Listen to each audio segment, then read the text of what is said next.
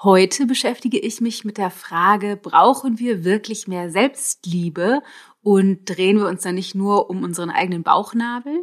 Oder brauchen wir mehr Hingabe an die Menschen und das Leben an sich?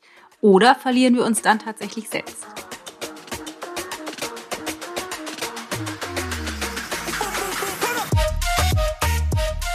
Bevor ich jetzt direkt reinstarte in die Gedanken, die ich mir gerade mache und die gerne mit dir teilen möchte, wollte ich mich einmal bedanken an alle aktuellen Teilnehmer von Menschlichkeit 2.0. Ich habe das ja in den letzten Wochen oft erzählt, dass das für mich echt ein riesen Herzensprojekt ist und auch ein großer Schritt, jetzt da so tief ins Coaching reinzugehen und es lässt mein Herz hüpfen und erfüllt mich mit so viel Demut und Dankbarkeit, wie sehr ihr alle Teilnehmer, also all die, die dabei sind, ähm, das für sich nutzen, wie viel Vertrauen und Offenheit und Mut all die Teilnehmer jetzt gerade aktuell schon an den Tag legen, es berührt mich echt unfassbar und ähm, ich freue mich darauf, noch viel mehr Menschen mit diesen Themen zu erreichen, in welcher Form auch immer. Das wollte ich an dieser Stelle einmal sagen. Also danke, danke, danke, danke, danke, danke.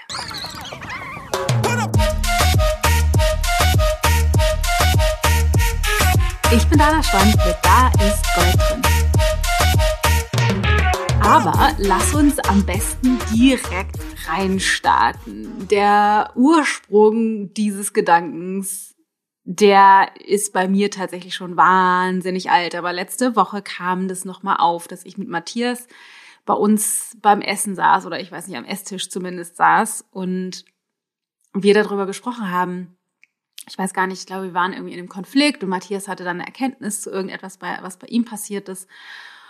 Und ich glaube, ich habe irgendwie sowas gesagt, wie so, naja, irgendwie die Selbstliebe ist halt sowas wie der Kern ähm, dessen, sowas wie das Fundament, auf den eben alles fällt. Wir können andere Menschen nur so lieben, wie wir uns selbst lieben und denjenigen nur so nahe sein, wie wir uns selbst nahe sind und egal welche Erfahrungen wir machen, die fallen eben auf diesen Boden dessen, wie wir mit uns selber sind.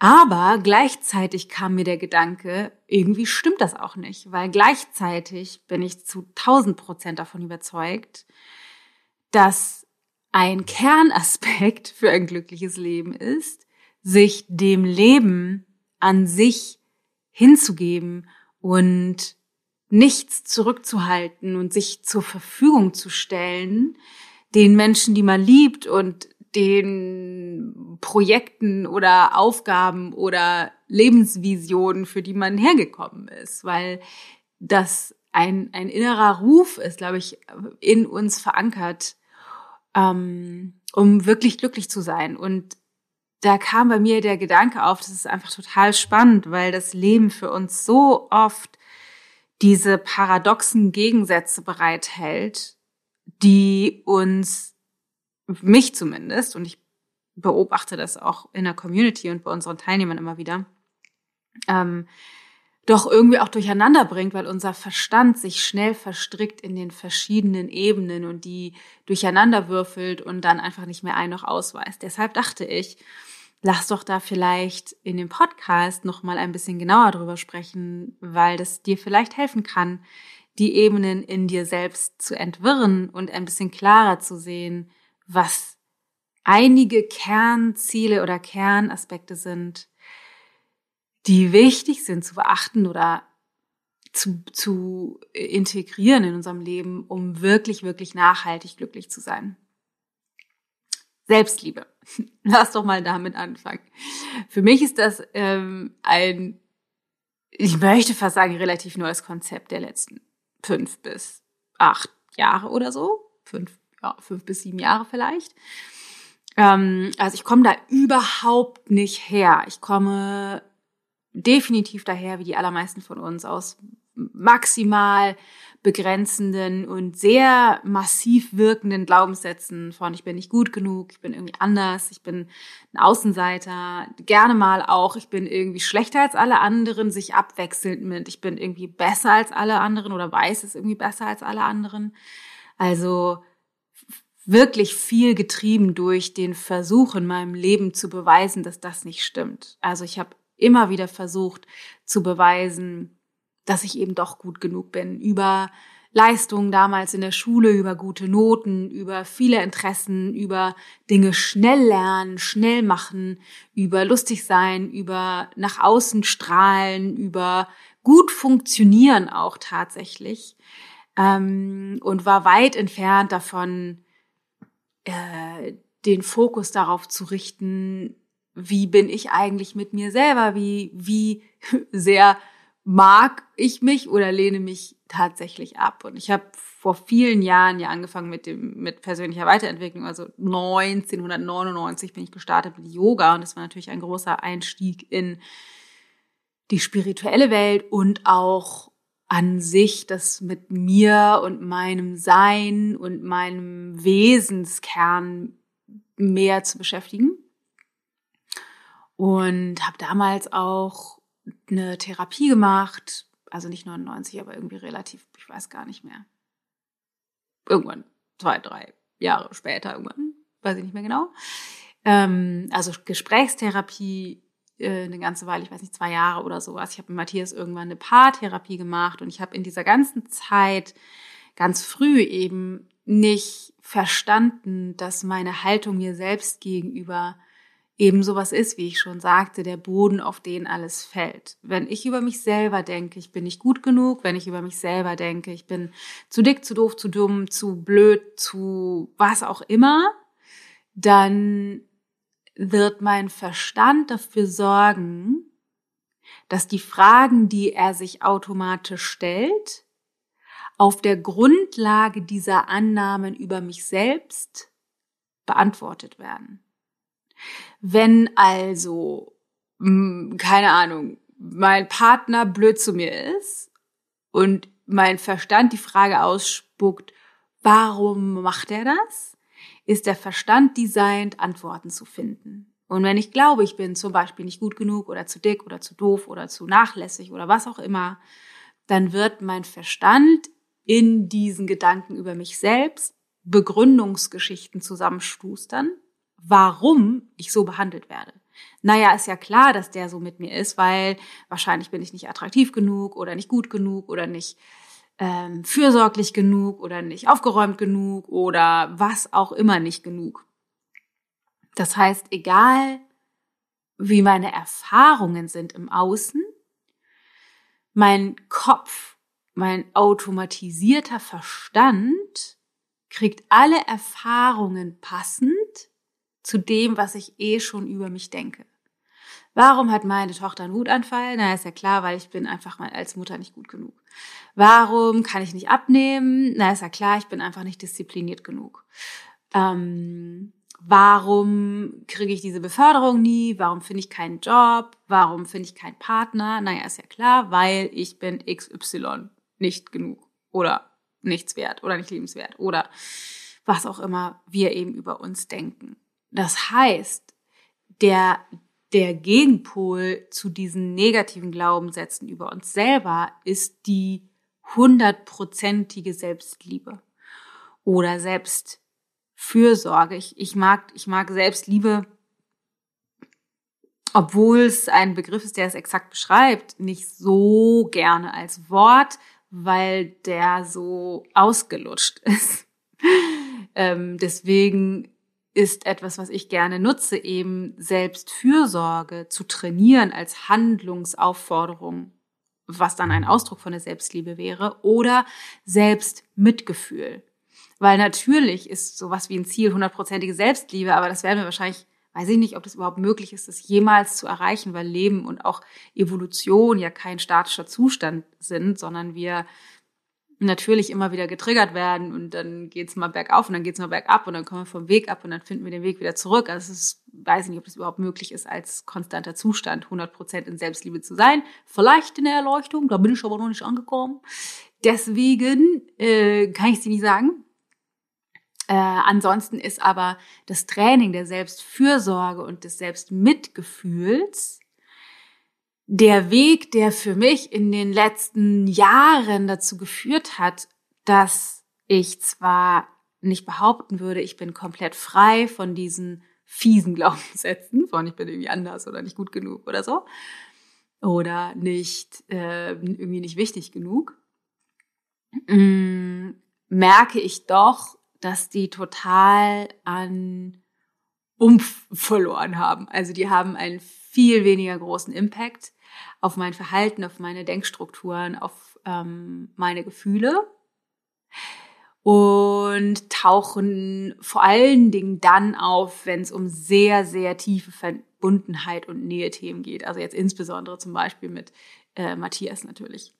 Aber in weniger tiefbrisanten Situationen taucht es halt eben schon viel weniger auf, was bedeutet, dass das Training von Selbstfürsorge und Selbstmitgefühl dazu geführt hat, dass meine Selbstliebe, also die Art und Weise, was ich über mich selber denke und fühle, deutlich gestiegen ist. Und das hat eine kognitive und emotionale Komponente. Und für mich hat es auch eine spirituelle Komponente, dass ich immer mehr lebe und erfahre, dass ich eben weitaus mehr bin als diese Persönlichkeit. Wenn ich in meiner Meditation sitze morgens oder abends und Kontakt aufnehme nach innen, in meine Innenwelt oder auch, ich sag mal, nach oben, ähm, dann ein starkes Gefühl von Verbundenheit und Wertungsfreiheit spüre, wo nicht gut genug oder nicht wichtig genug oder so überhaupt gar keine Rolle spielt und sich dieses, diese Verbindung zu dieser Intuition oder zu der universellen Energie den Band zu meiner Selbstliebe stärkt. Also ich sehe, dass das Selbstliebe sowas ist wie zu Materie gewordene Einheitserfahrung. Also ähm, das, was wir, wenn ich jetzt nicht gerade als Seele mich wahrnehme, sondern als Dana, dass ich dann das Selbstliebe sozusagen das Äquivalent ist von meiner eigentlichen spirituellen Natur innerhalb meiner Persönlichkeit. Oh Gott, ich glaube, ich werde heute zu komplex. Es tut mir leid, wenn das nicht verständlich ist. Habe ich, hab ich philosophische zehn Minuten gerade. Aber worum es geht, ist zu verstehen, dass ich, wenn ich mich nicht selbst liebe, wenn ich Selbstfürsorge und Selbstmitgefühl nicht trainiere, Schwierigkeiten haben werde, die Beziehung zu erschaffen, die ich haben möchte, zu einem Partner, einer Partnerin, zu meinen Kindern, zu meinen Freunden, zu meinen Eltern, zu meinen Geschwistern, Verwandten, Freunden, Arbeitskollegen, Mitarbeitern, Chefs, was auch immer. Ich werde alle mindestens so weit auf Distanz halten, wie ich mit mir selbst in Distanz bin. Ich kann anderen Menschen nicht näher sein, als ich es mir selbst mit mir erlaube. Das heißt, je mehr du außerhalb der Integrität mit dir selbst bist, außerhalb dieses Einheitsgefühl von Selbstliebe, desto weniger Nähe kannst du zu allen Menschen, die um dich herum sind, zulassen. Deswegen ist es so wichtig, das zu trainieren und in diesen ganzen hm, Ayurveda-Kursen, die wir haben, also im Tellergott zum Beispiel und im Ich-Projekt, da spielt das ja eine riesengroße Rolle und da ist es halt so cool zu sehen, weil wir halt hauptsächlich ja an den Gewohnheiten arbeiten. Also Tagesroutinen, aber also wie, keine Ahnung, wann gehe ich ins Bett, wann stehe ich auf, bewege ich mich, mache ich eine Meditation oder nicht, sorge ich für meinen Stoffwechsel, wie ernähre ich mich, was esse ich, wie esse ich und so weiter. Das sind alles, weil es Gewohnheiten sind, meistens verlängerte Arme unserer Identität, also dass wir so handeln, wir essen so, wir handeln so, wir verbringen unseren Alltag so, wie wir glauben, dass es unsere Identität optimal zum Ausdruck bringt. Also das entscheiden wir natürlich nicht bewusst im Sinne von, naja, ich esse jetzt mal trotzdem die Tafel Schokolade, weil ich denke ja über mich, ich bin undiszipliniert zum Beispiel. So natürlich nicht, sondern wir denken, wir sind undiszipliniert und deswegen kriegen wir es nicht hin, die Schokolade nicht zu essen. Oder wir denken, wir sind nicht gut genug und machen uns deshalb schlechte Gefühle und deswegen kriegen wir es nicht hin, die Schokolade nicht zu essen oder uns für den Job zu bewerben oder das wichtige Gespräch zu führen. Oder, oder, oder. Das heißt, so wie wir uns verhalten, ist immer der Perfect Match zu dem, was wir über uns denken. Deswegen ist es so wichtig. Und deswegen setzen wir in den Kursen auch daran an, ähm, an unseren Gewohnheiten zu arbeiten und darüber, es ist wie so ein Hebel, kannst du dir vorstellen, holen wir das, was wir eigentlich über uns glauben, hoch. Also ich versuche zum Beispiel Schokolade nicht zu essen oder ich versuche früher ins Bett zu gehen oder weniger Social Media zu machen oder mehr eine Bewegungseinheit zu integrieren oder mehr zu meditieren. Und merke vielleicht, es geht eine Woche gut, zwei Wochen gut und dann stoße ich aber an eine Grenze. Ich fange an, mich selbst zu sabotieren. Und an der Stelle kannst du dir vorstellen, wird unsere Identität, unsere Glaubenssätze, das, was wir eigentlich über uns selbst denken, hochgespült und wird sichtbar. Und dadurch können wir dann damit arbeiten und das durch Selbstfürsorge, durch milde, durch liebevolle Sicht auf uns selbst trainieren und wandeln. Deswegen üben wir ganz viel milde mit uns zu sein. Deswegen üben wir Dankbarkeit. Deswegen üben wir einen liebevollen Blick auf uns, Selbstfürsorge. Wir erlauben uns Fehler. Wir vergeben uns, dass wir noch nicht perfekt sind machen kleine Schritte in dem Verändern unserer Gewohnheiten und so weiter und so fort. Wir haben da viele tolle Tools, um das eben zu trainieren.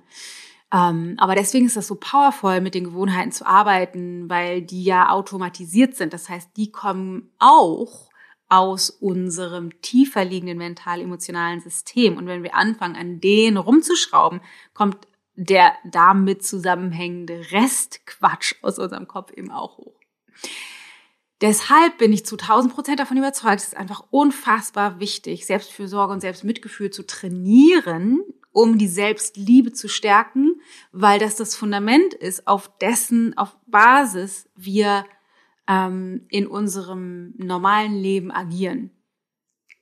Jetzt kommt aber der Gedanke, deswegen habe ich ja diese Podcast-Folge gewählt zu machen. Naja, alle sagen immer Selbstliebe, Selbstliebe, Selbstliebe. Wir sollen uns selbst am wichtigsten nehmen. Oxygen Mask Principle. Also ich komme zuerst, weil dann kann ich erst für die anderen sorgen. Wie ja auch einer meiner Lieblingssprüche ist, aus einer leeren Tasse kann man nichts rausgießen. Wenn ich das alles mir wirklich zu Herzen nehme, ganz ehrlich, werde ich dann nicht ein total egoistisches Arschloch und drehe mich einfach nur um meinen Bauchnabel.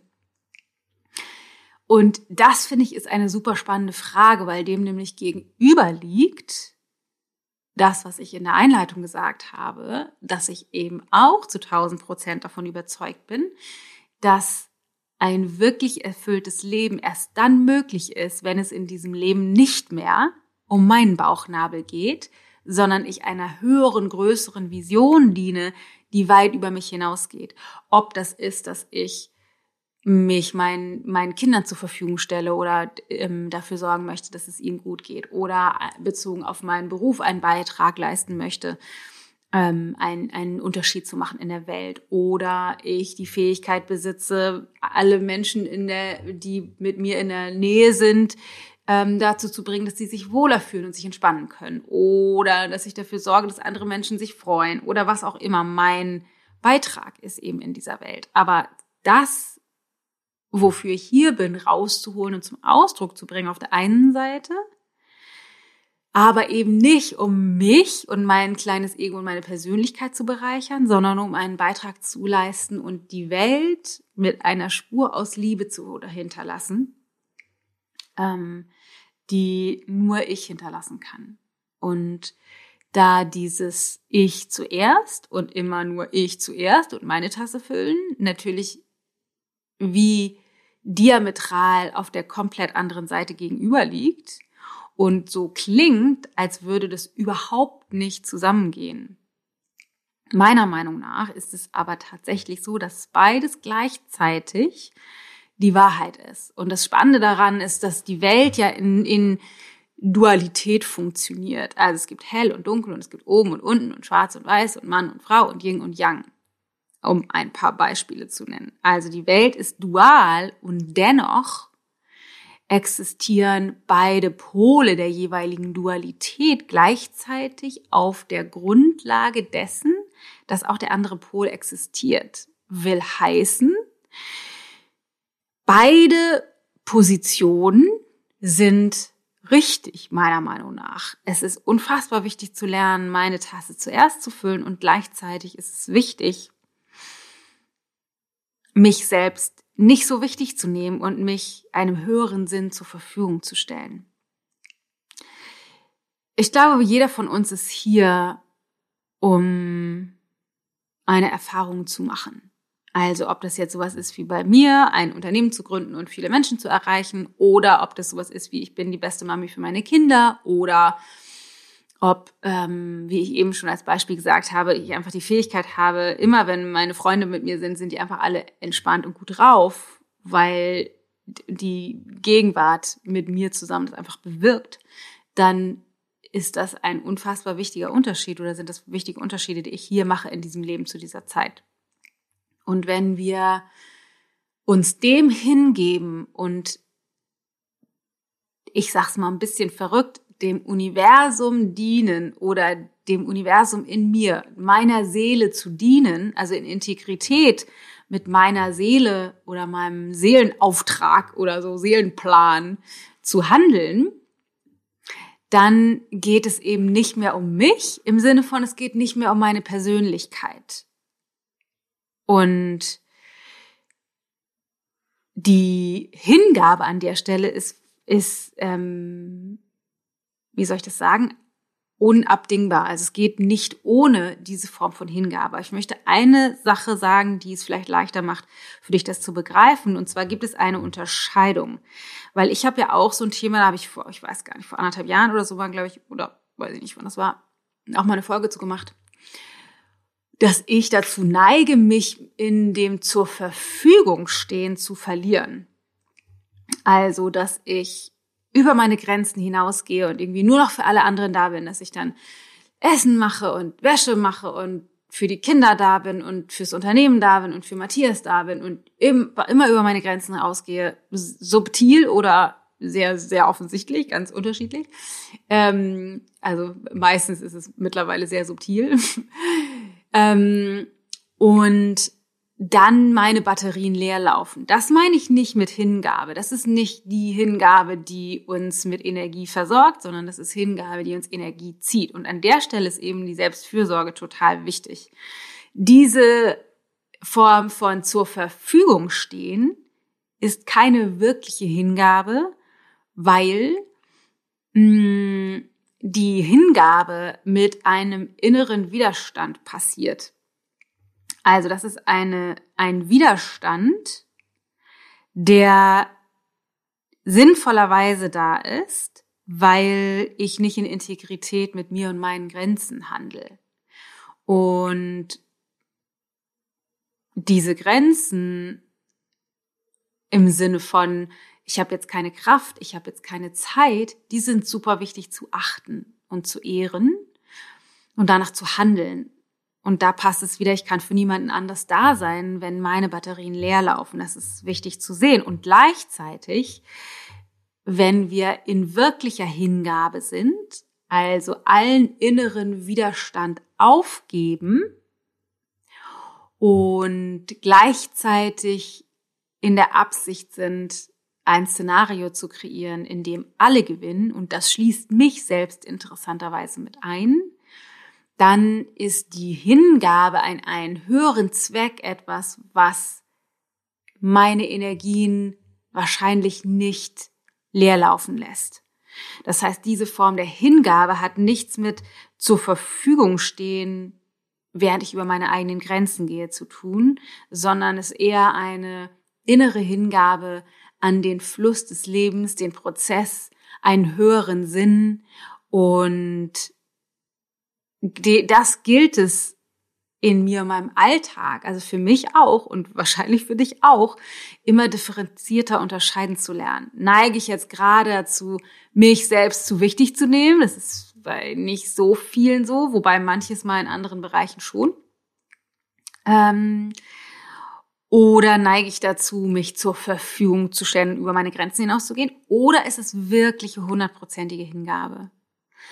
Und die hundertprozentige Hingabe an einen höheren Sinn, die kannst du unter, unter anderem darin erkennen, dass wir viel mehr Energie zur Verfügung haben. Also ich kann zum Beispiel, wenn ich mh, hm, an einem Projekt arbeite, was für etwas Größeres ist, jetzt im Business oder so zum Beispiel, und unglaublich inspiriert bin darüber, dann kann ich ganz viel mehr leisten. Ich habe viel mehr Energie als sonst. Genauso ist das zum Beispiel, wenn, keine Ahnung, Kindergeburtstag ansteht und wir sind spät dran und dann am Abend vorher müssen wir noch alles vorbereiten und den Kuchen verzieren und Geschenke verpacken und alles schön aufräumen. Ähm, dann diene ich in dem Moment dem, dem, dem Glück meiner Kinder und bleibe länger wach und bin dann wahrscheinlich am nächsten Tag auch müde, aber ich bin so voller Inspiration und Hingabe an diese Kinder, dass mich das einfach wirklich erfüllt. Und dann springt aber natürlich wieder die Selbstfürsorge und das Selbstmitgefühl ähm, an oder spielt einfach mit rein, dass ich dann am nächsten Tag oder wann auch immer ich das eben brauche, dafür sorge, genug ausgeruht zu sein. Das heißt, es, es ist einfach beides richtig. Selbstfürsorge und Selbstmitgefühl sind so unglaublich wichtige Bausteine für ein erfülltes Leben und gleichzeitig ist das Dienen das Dienen einem höheren Zweck zu dienen, etwas, was uns eben auch mit Energie versorgt. Deswegen bin ich unglaublich ähm, dankbar darüber, diesen Job zu machen und diese tollen Kinder zu haben und mit Matthias zusammen zu sein, weil ich einfach sehr ausgerichtet mich fühle an dem, wofür ich tatsächlich hier bin und das auch für wichtig halte, das zu leben. Ich ähm, höre gerade ein ganz tolles Buch, wie heißt das denn noch? In The Way of Integrity heißt es, glaube ich. Muss ich mal kurz nachgucken. The Way of Integrity. Ähm, genau, The Way of Integrity, for Finding the Path to Your True Self von Martha Beck. Ich weiß nicht, ob es das auf Deutsch schon gibt, ich höre das gerade auf Englisch. Und Martha Beck, bei der geht es vor allen Dingen darum, und das passt irgendwie ganz gut an dieser Stelle, dass ähm, es es sowas gibt wie unsere eigentliche Natur. Und es gibt etwas, was unsere Kultur bewirkt hat. Also wir leben, wir werden in einer Kultur groß und mit Kultur meint sie an dieser Stelle nicht Kultur im Sinne von coole Bars und nette Musik, sondern Kultur im Sinne von der Rahmen, in dem wir groß werden. Welche Grenzen gibt es, welche Herausforderungen, welche Arten und Weisen, wie wird kommuniziert, wie wird gestritten, wie wird gelebt, was wird für in Ordnung und nicht in Ordnung befunden, was sind, was wird für richtig und falsch befunden, was sind die Ansprüche, die Regeln und Bemessungen, Bemessungsgrenzen für was auch immer von den, der Kultur, das heißt gesellschaftlichen Kultur, aber auch Kultur im Kleinen, also familiären Kultur und dem sozialen Umfeld, in dem wir groß werden. Und was sind da die, was sind die Spielregeln? Und diese Spielregeln, die nehmen wir an in der Regel als ein Teil unserer Kultur. Also, dass es halt an, keine Ahnung, vernünftig ist,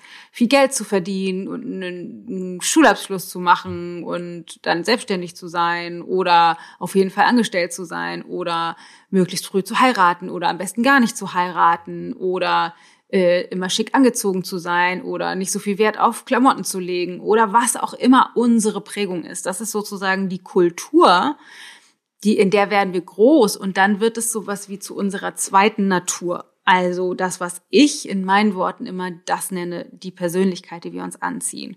Und unsere eigentliche Natur, das, was dahinter liegt, ist das, was ich immer und mein höheres Selbst oder meine, mein weises Selbst oder so nennen würde oder den, den Anteil meiner Seele, der, ähm, den ich aus meiner Persönlichkeit heraus wahrnehmen kann. Und sie nennt es eben unsere ursprüngliche Natur. Und das ist das, sie, äh, wofür wir hier sind, diese Natur zu leben. Das heißt, wir, unsere Aufgabe ist es, wenn wir erwachsen sind, all das, was wir über unsere Kultur uns angeeignet haben, loszulassen und wieder zurückzufinden zu unserer Natur. Das heißt, zu überprüfen, mache ich jetzt eigentlich diesen Job, weil es meiner Kultur entspricht, meiner Prägung oder mache ich diesen Job, weil es meiner Natur entspricht, weil ich dafür hier bin, um Podcasts aufzunehmen, zu euch zu sprechen, Kurse anzubieten, Bücher zu schreiben und so weiter. Und ich bin mir ganz sicher, dass ich hier genau dafür da bin. Ich bin aber nicht dafür da, Yoga zu unterrichten. Ich bin nicht dafür da, Grafikdesign zu machen. Ich bin nicht dafür da, als Heilpraktikerin zu arbeiten, was ich alles auch schon ausprobiert habe. Oder als, äh, als Aerobic oder Fitness-Instructor zu arbeiten. Bin ich auch nicht dafür da, sondern ich bin dafür da, genau das zu machen, wofür ich jetzt hier bin. Wenn ich aber weit entfernt von meiner Natur lebe, und das betrifft nicht nur den Job, sondern auch sowas, wie viel Zeit brauche ich für mich, wie viel Zeit will ich mit anderen Menschen haben, brauche ich viele Menschen um mich rum, Wie ähm, funktioniert das für mich mit meinen Routinen? Wie bin ich in Kommunikation? Das ist, es gibt einfach so einen Blueprint unserer Natur.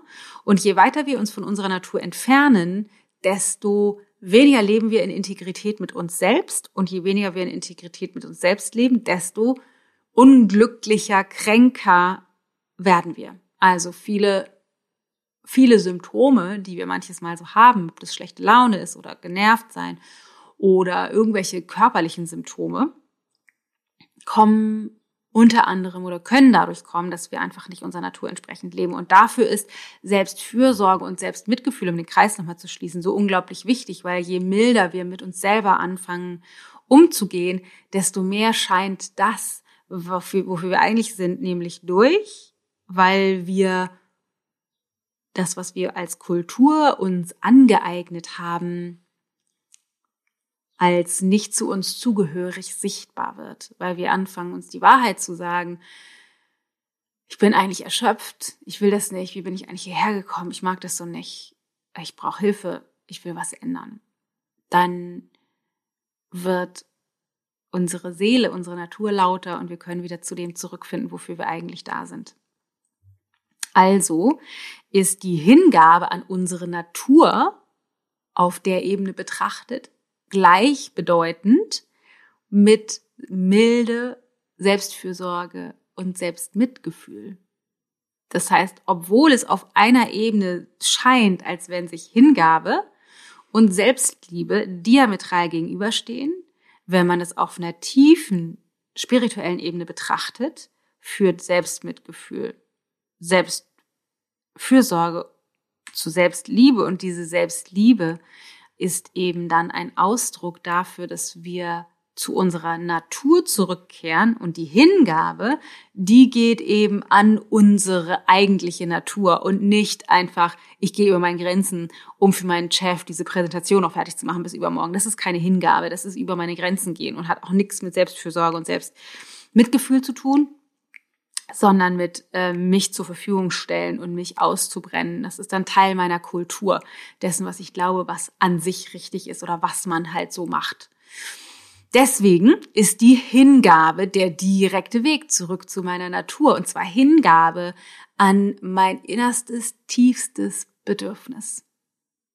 Und um dahin zu finden, müssen wir aufhören, so schnell zu rennen in unserem alltäglichen Leben und die Lausche aufzuspannen, nach innen zu hören und wach darüber zu werden, wie unsere mental-emotionale und körperliche Reaktion ist bezogen auf bestimmte Aspekte. Hast du Lust zur Arbeit zu gehen oder hast du keine Lust zur Arbeit zu gehen? Wenn nein, finde einen anderen Job. Bist du inspiriert über das, was du so tust oder nicht? Nein, dann musst du das ändern. In Hingabe an deine Natur, auch wenn unsere Persönlichkeit wahrscheinlich rebelliert, wird unsere Natur, unser höheres Selbst, unser Herz, unsere Seele aufatmen und uns mit Kraft versorgen für diesen Weg. So, das waren meine drei Cent äh, zu diesem Thema. Ich hoffe sehr, dass du da, damit was anfangen kannst und für dich auch was rausziehst. Lass mich das unbedingt wissen. Schreib mir das entweder mal in die Bewertungen, da wo auch immer du den Podcast hörst. Oder ich würde mich natürlich auch riesig freuen, wenn du auf meinen neuen Instagram-Kanal kommst, Dana Spannend und wir uns da austauschen können unter dem Podcast-Post von heute oder über eine Direct Message oder, oder, oder. Ich freue mich auf jeden Fall, wenn wir in Kontakt bleiben können. Hm, wir haben in der nächsten Zeit spannende Sachen geplant. Es kommt ein neues Webinar auf dich zu. Das dauert aber noch ein bisschen und ähm, ich habe das ja einmal schon erwähnt. Ich habe letztes Jahr ein unfassbar tolles Projekt gestartet und zwar mit meiner lieben Freundin und Kollegin Jutta Fleischer ein Kartendeck designt. Einer meiner riesengroßen Träume. Das Made for More Kartendeck. Und Ende Juni erscheint dieses Kartendeck. Und dazu überlegen wir uns auch gerade noch ganz spannende Sachen. Auf jeden Fall, falls dich das interessiert, kannst du schon mal zu dem Buchhändler deiner Wahl gehen, egal ob analog oder digital. Man kann das nämlich schon vorbestellen. Also du kannst es mal suchen, Made for More Kartendeck. Und da findest du ein wirklich so schön und liebevoll gestaltetes äh, Kartendeck. Jede einzelne Karte ganz einzigartig und besonders von der lieben Jutta und ein, äh, eine Affirmation, ein Zitat, ein Spruch, der dich zurück zu deiner Intuition bringt. Passt also zum heutigen Thema. In diesem Sinne, have a wonderful day. Pass gut auf dich auf, lass von dir hören und ich hoffe, wir hören und sehen uns bald hier oder da auf dem einen oder anderen Kanal und hören uns nächste Woche auf jeden Fall hier wieder. Bis ganz bald, deine Dana.